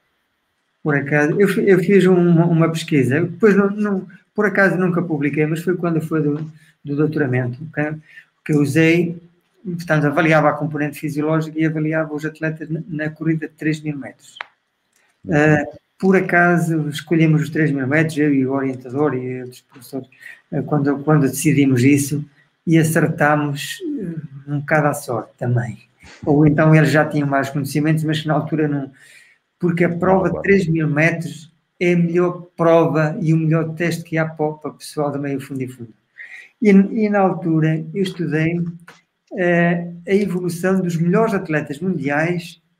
Uh, na, no, e fui ver também nos 3 mil metros. E o, que, e o interessante é que quando tu vais ao ranking mundial dos 3 mil metros, encontras lá os maratonistas que depois mais tarde vão ganhar as grandes maratonas. Okay? Ou, Portanto, seja, ou seja, aquelas pessoas que têm a melhor prova ou a melhor tempo aos 3 mil metros no futuro isto, isto, vão claro ter um melhor mais jovens. Normalmente faziam sim, sim, sim. mais jovens.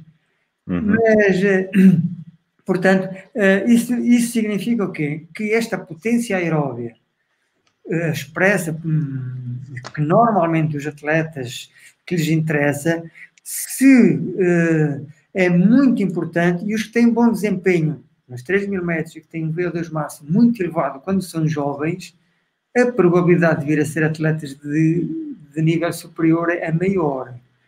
Mas isto também é um bocado lógico, não é? Porque sim, sim. o VO2 máximo é um teto, não é? O, o, que depois o que nós fazemos ao longo do tempo, apesar deste teto baixar com a idade, mas eu consigo correr mais próximo do teto. Isto é, é uma, é uma, uma comparação para nós entendermos de forma fácil.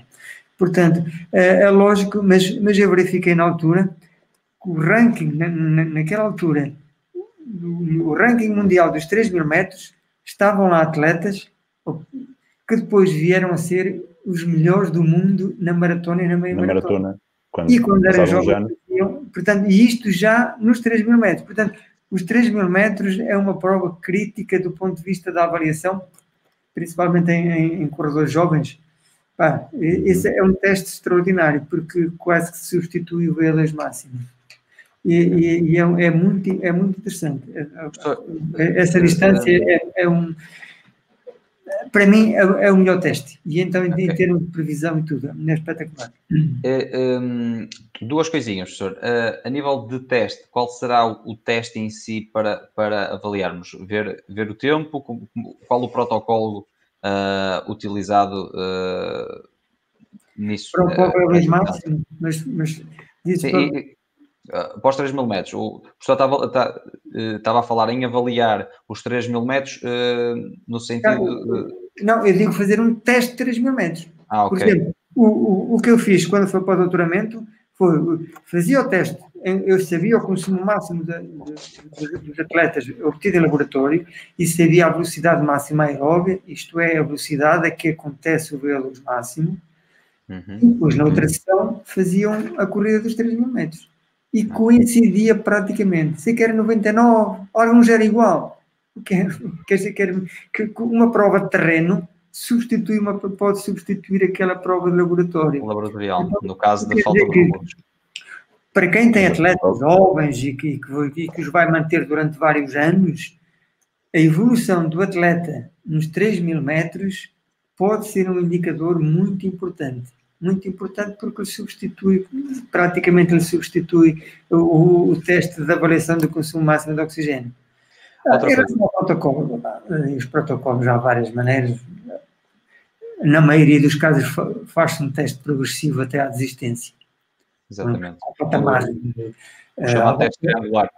É, à volta de dois minutos. Pronto. Okay. É, mas também, mas depois também tem que se ter em conta o nível do atleta, não é? Porque que é para se é um atleta de elite, eu começo muito lento e aumento de 1 km por hora cada dois minutos, se começo aos 8 km por hora, nunca mais acaba.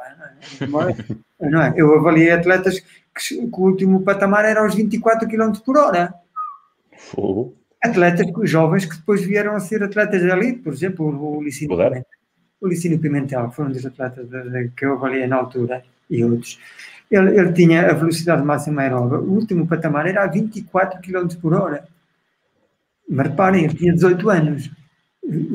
E, e provou-se, e mais tarde, que ele chegou a ser dos melhores atletas de, Portugal, vários, vários anos, muitos anos. Ele e outros, portanto, portanto uh, uh, isto, isto, só para dizer o quê? Que depois tenho que ver o nível do atleta. Se, se eu estimo que ele termine o teste aos 15 km por hora, começo numa velocidade, que é para que o teste não dure mais do que, do que 12, 15 minutos, porque senão, uh, e também ter cuidado se é o atleta fraco, se começa muito acima, ao fim de dois ou três minutos acaba o teste, também não convém. Acaba o teste e não As indicações jornais é que o teste deverá durar ali à volta de 12, 15 minutos.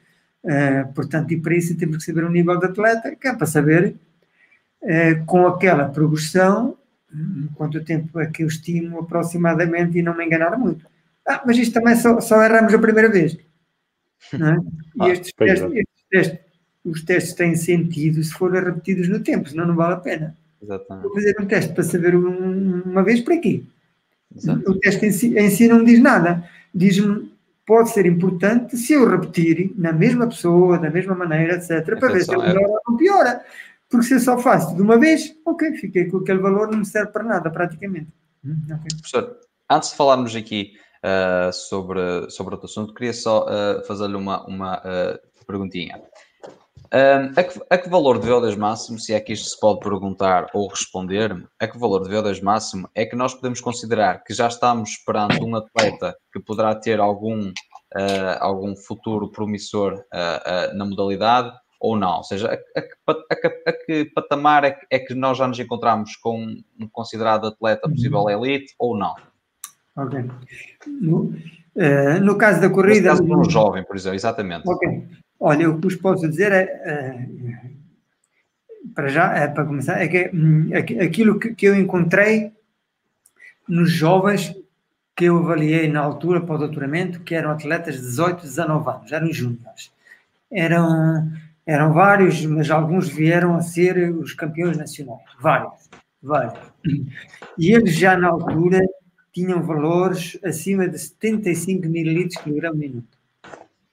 Eh, de uma forma geral, e isto não é dito por mim, é dito por outros investigadores, eh, onde há, por exemplo, uma, uma, uma, uma investigadora francesa, eh, Veronique Villac, que também, também vinha cá a Portugal várias vezes, e é uma, uma treinadora e foi atleta, uma investigadora muito conhecida nesta área, em que, em que ela até chegou a calcular valores e apresenta valores uh, mais concretos, mas não sei de cor, mas ela dizia que para mulheres, para mulheres de elite, provavelmente deviam ter valores acima dos 65 mililitros por quilograma minuto V2 máximo. A partir daí já, já, já será uma pessoa mulheres, que tem uma propensão para, para virar atleta nas mulheres, nos jovens, acima de um maior. 70, 75 enquanto são jovens. Okay? okay. porque depois, vocês, o Zé já, já, já falámos isso no mestrado, depois dá para calcular os gastos energéticos e saber. E ela chegou à conclusão que, por exemplo, na maratona, para chegar a um atleta de elite, tinha que ter valores dessa magnitude. Porquê? Porque depois, fazendo as contas, dos consumos de oxigênio relativizados ao peso, etc. Uh, ah, se não, e, e, sabendo que o atleta não corre 100%, não faz a maratona a 100% do VO2 máximo, não é lógico, faz nos, à volta dos 90, atletas de elite, 90, uh, ou, ou, até menos. Um, ela, ela, fez as contas lá num artigo e chegou à conclusão que era quase matematicamente impossível ter um desempenho de elite mundial se não tivesse um, um valor de VO2 máximo acima desses valores, provavelmente até acima de 80, no caso dos homens. Dos homens. Que era para, em termos matemáticos, ser possível correr àquela velocidade.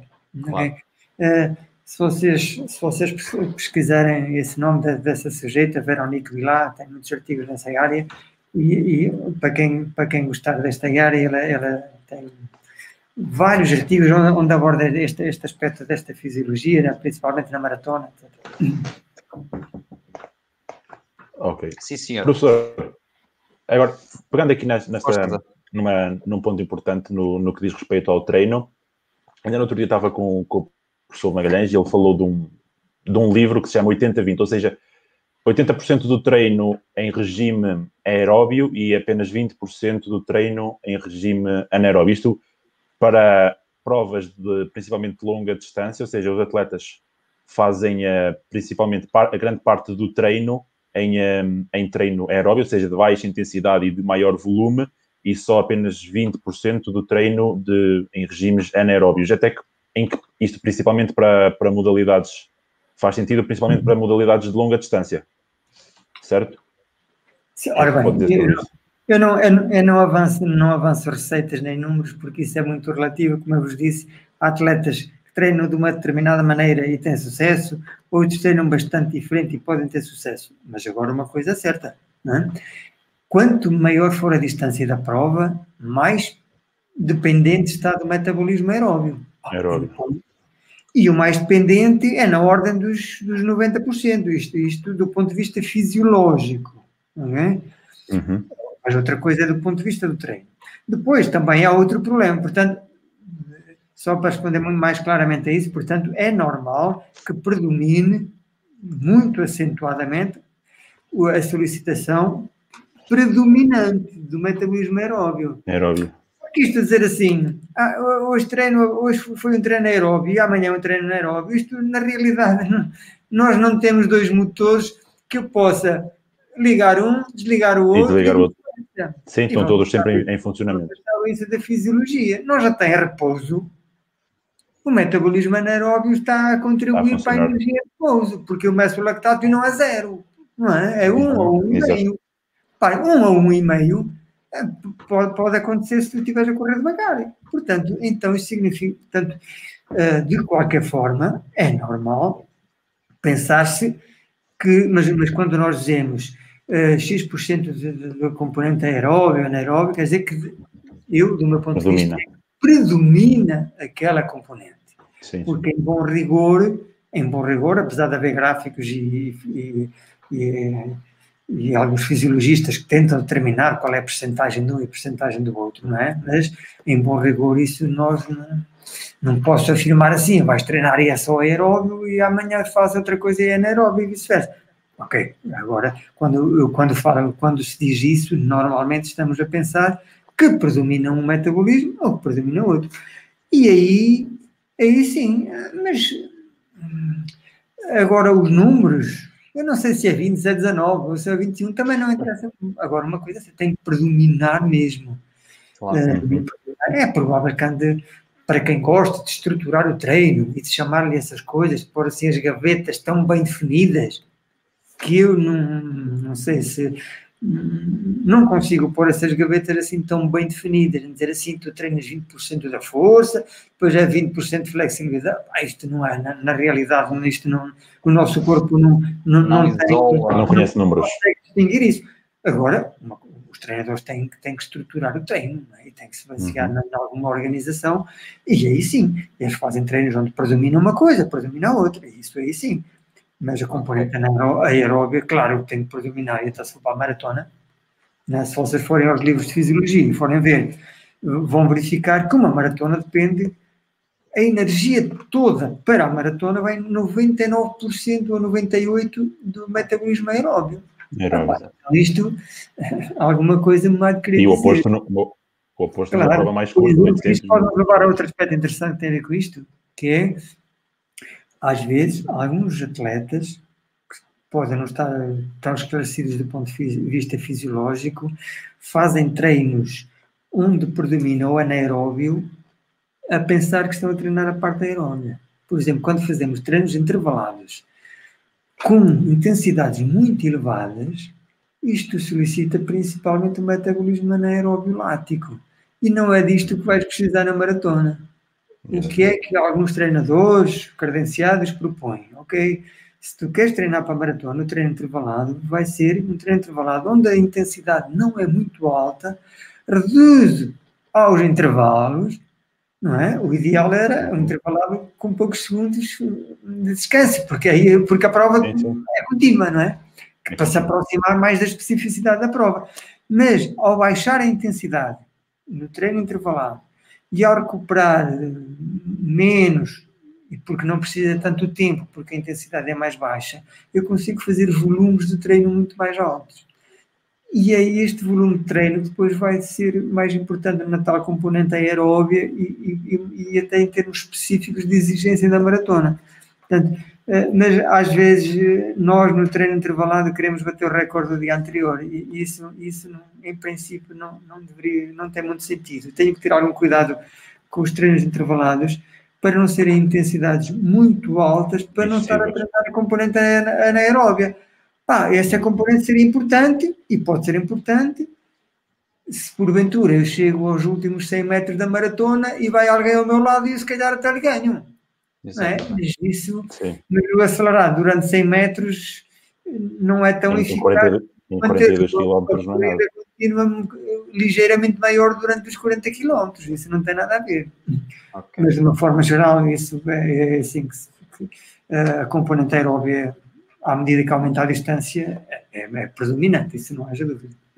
Professor, trocando agora aqui de, de um bocadinho de assunto, um, e também acho que uh, será um, o último, visto que temos aqui muita coisa para falar sobre ele, uh, falar aqui um bocadinho sobre o que o professor anda a desenvolver, uh, um teste chamado Step Test for All.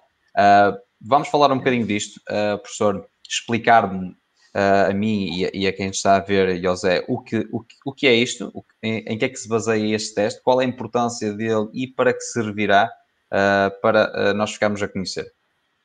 Ok, muito bem. Portanto, olha, este teste é um exemplo de um teste que pode medir a capacidade aeróbica da pessoa, de, de uma forma simples, em casa, e até foi desenvolvido com esta ideia da, da pandemia para nós avaliarmos em casa de uma forma simples e sem precisar de mais ninguém.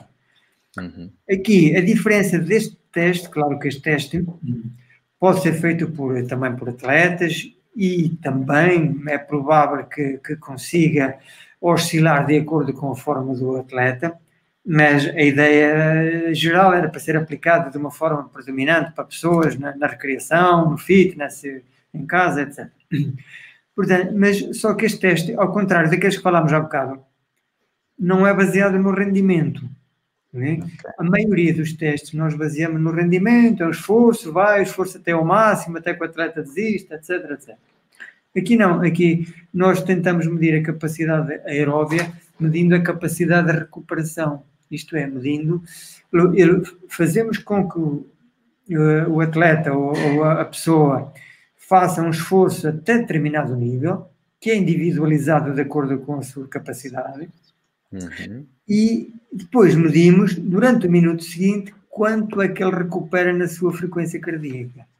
E nós sabemos da fisiologia que um, um, atleta com uma boa capacidade aeróbia recupera mais rápido do que um atleta com menor capacidade. E depois, a partir daí, pronto, fizemos uma escala uma classificação para ter uma, uma ideia geral, não muito pormenorizada, da capacidade aeróbica do sujeito. Portanto, resumindo, o que nós, o que nós fazemos aqui, ah, este teste é um teste de grau, é? de grau toda a gente tem em casa, é? é muito fácil, uhum. foi por isso que nós escolhemos este teste, que nem, nem sequer é preciso de casa para fazer, portanto, por um de grau. Aqui o problema é que nós queríamos um teste que desse para toda a gente, para os altos, para os baixos, para os atletas, para os mais fraca capacidade, etc. Então, tivemos que arranjar aqui uma fórmula para determinar a altura do degrau. É? Se é um atleta de 2 metros e com boa capacidade, é, é, tem que ter um degrau mais alto para conseguirmos levá-lo a um esforço ao, ao, limite que nós queremos que chegue. E então aqui, aqui este, este, o que estão a ver, no fundo, são o que é que nós recolhemos, o que é que é preciso registar até chegar à altura do step que neste caso era 40 centímetros. E o que é que nós precisamos saber? Se é, se é homem, se é senhora, se é jovem, se é adulto, se é sénior, uh, o nível de capacidade física, uh, isto dito pela própria pessoa, altura, o índice de massa corporal, que são coisas que toda a gente sabe, que sabe responder. E a partir daqui, portanto, introduzimos esses valores lá no, no, numa folha Excel que, que, está disponibilizada na página, uh, numa página do Facebook específica para este teste. Uh, se fizerem o download do, da, da, da, folha Excel, colocamos e sai ali um valor da altura do degrau, que em princípio está ajustado ao nível da, da pessoa. Nós, nós fizemos já dezenas de testes e realmente esta fórmula parece-nos bastante adequada e, e, e para pessoas de diferentes níveis de capacidade. Portanto, a primeira coisa é só preencher isto, não é? Exatamente. Depois, a, a frequência cardíaca máxima é estimada e nós, uh, depois, o limite que nós estabelecemos aqui é quando o atleta estiver a fazer um esforço de 80%, quando chegar a 80% da frequência cardíaca máxima estimada, o, o, é o final do teste. Portanto, isso significa que este é teste, teste máximo é um teste submáximo, pode ser feito por qualquer um, eh, independentemente da sua capacidade, porque ele, isto, o teste acaba quando atinge um valor submáximo que é relativizado à sua frequência cardíaca máxima. Portanto, é relativamente fácil. Uh, depois de calcular os tais 80% da frequência cardíaca máxima, uh, esse vai ser o valor limite, e o atleta depois sobe e desce de grau de acordo com, com o ritmo que vai variando minuto a minuto, e o ritmo, claro, tem que ir aumentando, que é para uh, levar o atleta de forma que a sua frequência cardíaca vá subindo até chegar àquele valor. Portanto, uh, a cada minuto aumentamos 5 cinco, tempos. GPMs. Aqui precisamos de, um, precisamos de um metrónomo, mas esse metrónomo faz-se download grátis na, na, internet, é fácil. Uhum, exatamente. É, pronto, e o atleta, a cada minuto, aumentamos-lhe o ritmo. Ele cada vez tem que subir e descer um bocadinho mais rápido até chegar até ao chegar, é que neste caso, uh, essa percentagem uh, uh, tem a ver com a, a, capacidade física do atleta, não é? Não, a, a, percentagem é a percentagem da sua frequência cardíaca máxima estimada por aquela okay. fórmula. E, Nós e, não, não, usamos a 220 menos a idade, mas pode ser também, poderia okay. ser a mesma. Usamos a outra forma de, de Tanaka e colaboradores, que é 207, ela estava ali atrás. Exatamente. E até que, percentagem, até que percentagem é que, é que calculam? Ah, nós nós uh, estabelecemos o limite de esforço a 80% da frequência 80%. Okay. É que reparem, 80% Fórmula... é um valor que neste caso dava 155. 208, 208 menos uh, 0,7 vezes a idade. É, é quase igual a 220 menos a idade. Pronto. Exatamente. exatamente. Ter sido usado a outra da mesma maneira. Depois de termos passado por este passo e termos uh, calculado, uh, vamos para o último passo, onde certo. nós temos os resultados um, do que fizemos, correto?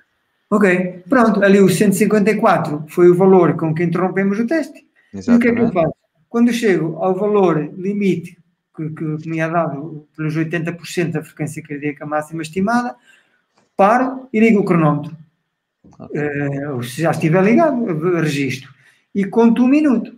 E registro quanto é que a frequência cardíaca baixou naquele minuto. É lógico que uh, quando terminou o teste, eu sei qual era. Era, neste caso, 154. Né? Depois, o que é que eu verifiquei após um minuto? Baixou para 112.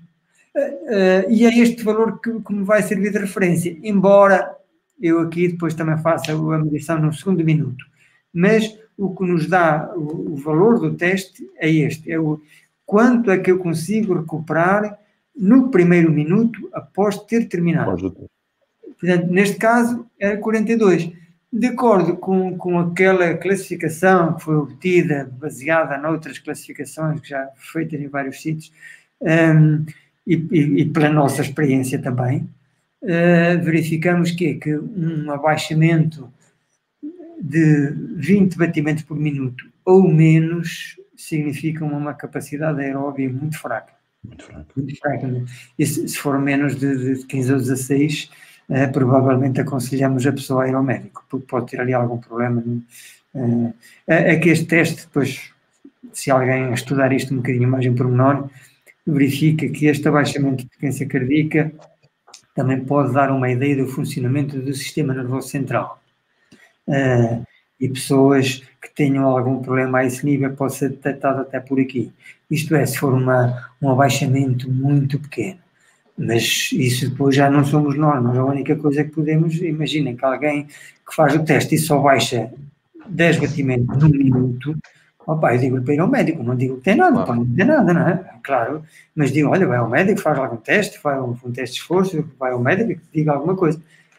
Pode não ser nada, mas pode ser alguma coisa, porque não é usual, ou é preciso uma capacidade muito fraca para, para, para, baixar, para não baixar pelo menos 20 batimentos por minuto. Okay. Pronto, e depois já essa classificação, uh, de 20 a 30 moderado, 30 a 40 boa, portanto, neste caso, a pessoa que conseguiu baixar a frequência cardíaca uh, no, no, no, primeiro minuto após uh, o terminado esforço de 42, cairia numa muito boa capacidade.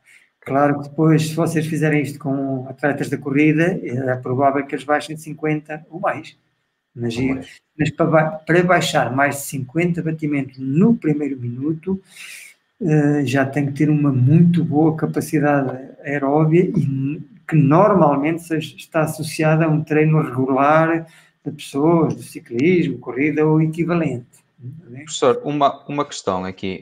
Um, Uh, ainda, ainda não, uh, não sei se, se isso uh, está feito ou não, isto, isto, não nos permite saber um, um, valor de VO2 máximo através destes indicadores que temos aqui, pois não? Seria interessante o, o professor desenvolver isto no futuro. Um, okay. okay. Olha, esse, é, é, esse trabalho que estamos agora a tentar fazer. Ok. É de, é de validar isto e o validar. Oh, o Zé, eu o Zé Fernandes sabe que o ano passado já, já foi um dos sujeitos que contribuiu para estes testes, onde nós fazemos este teste. É este, está aqui. Este. Pois, eu, eu até te mandei a fotografia depois ontem. Um, como é que depois nós, como é que isto se pode validar para, para, para ter mais algum rigor científico? E é isso que nós vamos tentar fazer nos próximos tempos. É fazer testes, onde fazemos o degrau e simultaneamente medimos o consumo de oxigênio. Era interessante. Portanto, fazemos as duas coisas e vamos ver se conseguimos chegar a uma fórmula em que o teste dê uma previsão do consumo máximo de oxigênio do atleta. Além deste indicador, por exemplo, como tínhamos aqui de 41 a 50, muito bom, dar, por uhum. exemplo, de X a X eh, percentagem, não era? era, eh, era... Não, não, a ideia seria chegar a um valor estimado de VO2 máximo. Okay. Da mesma maneira que quando tu fazes o teste Cooper e fazes X tempo, faz, aplicas uma determinada forma e, e sai-te um valor de VO2 máximo. Portanto, aqui a ideia também era fazer isto. Uh, embora este teste, como não é de rendimento, é provável que haja aqui outros pormenores que, que, que possam ainda ser surpresa para nós, não é? Percebes? Porque claro. isto aqui. Agora, este teste, em, em, em, meu entender, nós estamos à espera que isto, que dê, que dê para prever o consumo máximo de oxigênio em grupos de pessoas com as mais de capacidade mais ou menos semelhante. Semelhante. Porque repara, se, se um, um, um, sujeito de 60 anos faz este teste e recupera 30 e um jovem recupera 30, é lógico que o consumo máximo de oxigênio do jovem deve ser muito superior, apesar de terem, o, terem o mesmo resultado no teste. Portanto, aqui provavelmente isto depois vai ter que ser, uh, vamos ter que ter em conta categorias etárias para chegar aqui. Esta validação Sim, era isso que nós queríamos fazer. Temos um projeto, esperemos se vier aprovado, um projeto na FCT. Se vier aprovado, nós vamos é o fazer isso. Passo do, é o próximo não, step, é o próximo degrau do, do, do teste. Não, se não vier aprovado, olha, vamos fazendo à medida das possibilidades, mas a ideia é essa, é validar isto mas, mas é um teste, pela minha experiência e fazendo isto em pessoas de diferentes capacidades e até mesmo em atletas, isto, isto é, é um, atleta que é muito sensível ao pico de forma do atleta. Quando o atleta está em forma, recupera muito rápido. É? Uh, seria se calhar, olha, quando eu fiz essa, essa meia maratona de Viana, que dei. Já vou, já, vou, já vou intervir relativamente a isto. força, força aí nessa altura até estava a chover, mas estava bom. Por acaso em Viana tive, fui lá várias vezes, fomos lá várias vezes. E, Ótimo. E é, é, uma boa meia maratona, é plana, é interessante. Por acaso a meia maratona de Viana é uma boa prova. Ia, ia perguntar ao Zé, uh, pronto, uh, da minha parte já fiz as, as perguntas que tinha a fazer uh, ao professor, não sei se o Zé tem mais alguma coisa que queira, um, que queira partilhar, também temos que começar a fechar o nosso, é, fechar, o nosso podcast. É só, é só dizer que não, que este, este teste do professor é, é bastante interessante. É interessante. E por, parabéns por conseguir, por... exatamente, por se conseguir adaptar ao nível de cada um, principalmente pela, pela altura do, do degrau, ser de fácil acesso, ou seja, uma pessoa pode, em casa pode, com relativa facilidade, eh, avaliar a sua, a sua capacidade, a sua capacidade. aeróbica também e é um teste submáximo, ou seja, para aquelas pessoas que são, se calhar, extremamente sedentárias, não precisam de ir ao, ao seu limite, ao seu, ao seu máximo, ou seja, lá está, é, é adaptável a, ao nível de cada um e baseia-se na, mais na, na frequência cardíaca, na parte da recuperação e não tanto durante a prova em si. Sim, sim, sim. É isso, é, é isso mesmo. Uh, se quem quiser ver, há, há uma página no, no, no, Facebook dedicada só para o teste para quem quiser fazer. Portanto, está lá os procedimentos todos, está lá tudo. Quem, e é realmente essa vantagem, é que isto é possível fazer com pessoas de muito baixa capacidade, mas mesmo muito baixa. Porquê? Porque o teste do ritmo também varia, começa muito suave, uma subida, descida, muito suave, e depois vai incrementando, quer dizer que também a ideia era essa, era fazer um teste que se ajustasse a todo o tipo de pessoas. E, e penso que com, que com este procedimento isso é possível. Ok, olha, eu também. Sim, senhor. E eu da minha parte. Diga, diga, professor, diga. Muito obrigado também pela, pela vossa colaboração, pela, pelo vosso convite. Nada. E eu queria, queria só fechar aqui a minha parte em, em eh, com, com, esta imagem, porquê? Porque é a minha cidade, ok, Viana do Castelo, uh, fechar aqui o podcast com o professor a correr aqui na minha cidade e convidá-lo para quando quiser vir, vir cá dar umas corridas, uh, vir cá dar umas corridas, apareça que a gente marca, marca aí, não prometo que esteja ao mesmo, ao mesmo nível, uh, mas... mas pronto, mas tento. Um, quem quiser pesquisar pelo teste que, que foi desenvolvido aqui pelo professor, Uh, pode fazê-lo aqui através, uh, uh, digitando o seguinte no, no Facebook, Stand for All. encontrará a página de Facebook dedicada a, a, esse teste e poderá lá esclarecer todas as, as informações e dúvidas que tenha. o que eu queria dizer, só agradecer ao professor por ter aceito o convite, por ter estado aqui conosco uma horinha e 45 eh, à conversa que passou a voar. nós tínhamos, tínhamos falado em fechar isto em 40 minutos, mas deu o dobro. Uh, deu o dobro, eu já sabia que isto, ia, que isto ia acontecer, é normal. Quando estamos entretidos a falar de coisas que gostamos, é, o tempo passa e uma boa conversa passa, passa a voar. Da minha parte, professor, muito obrigado por ter, por ter aceito, por ter estado aqui connosco. Uh, e pronto, e fecho, deixo agora aqui com o Zé para fechar e consigo depois, se quiser dizer uh, alguma coisa. Muito obrigado. Exatamente. É agradecer também ao professor a, a presença e foi um prazer reviver velhos assuntos que, que abordamos em, eh, em contextual e agora num ambiente um pouco mais, mais, mais descontraído, voltar a, a reavivar estes assuntos, que é, que é de extrema importância não só para nós que, que somos da área, mas também para aqueles, para atletas e, eh, e, e praticantes de amadores, digamos assim, que são interessados pela, mais em específico pela, pela, área da corrida, foi uma conversa bastante interessante, que lá está, passou a voar, uma pessoa nem deu, nem deu pelo tempo de passar. Professor, muito obrigado pela, pela, pela sua presença e esperemos, se calhar, no, no futuro voltarmos a ver aqui na, no podcast. Ok, muito obrigado, estás à vontade.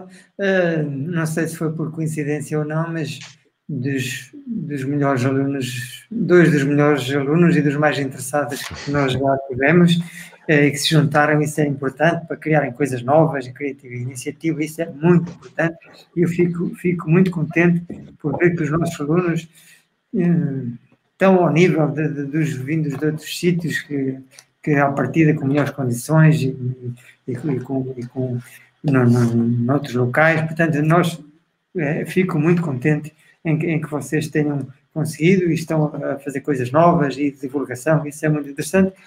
E, e contem comigo se precisarem mais alguma coisa. Uh, estejam e um grande abraço para todos. Ok. Malta, obrigado, muito obrigado a todos. Zé, professor, adeus e até uma próxima. Bom fim de semana. Bom fim de semana e obrigado.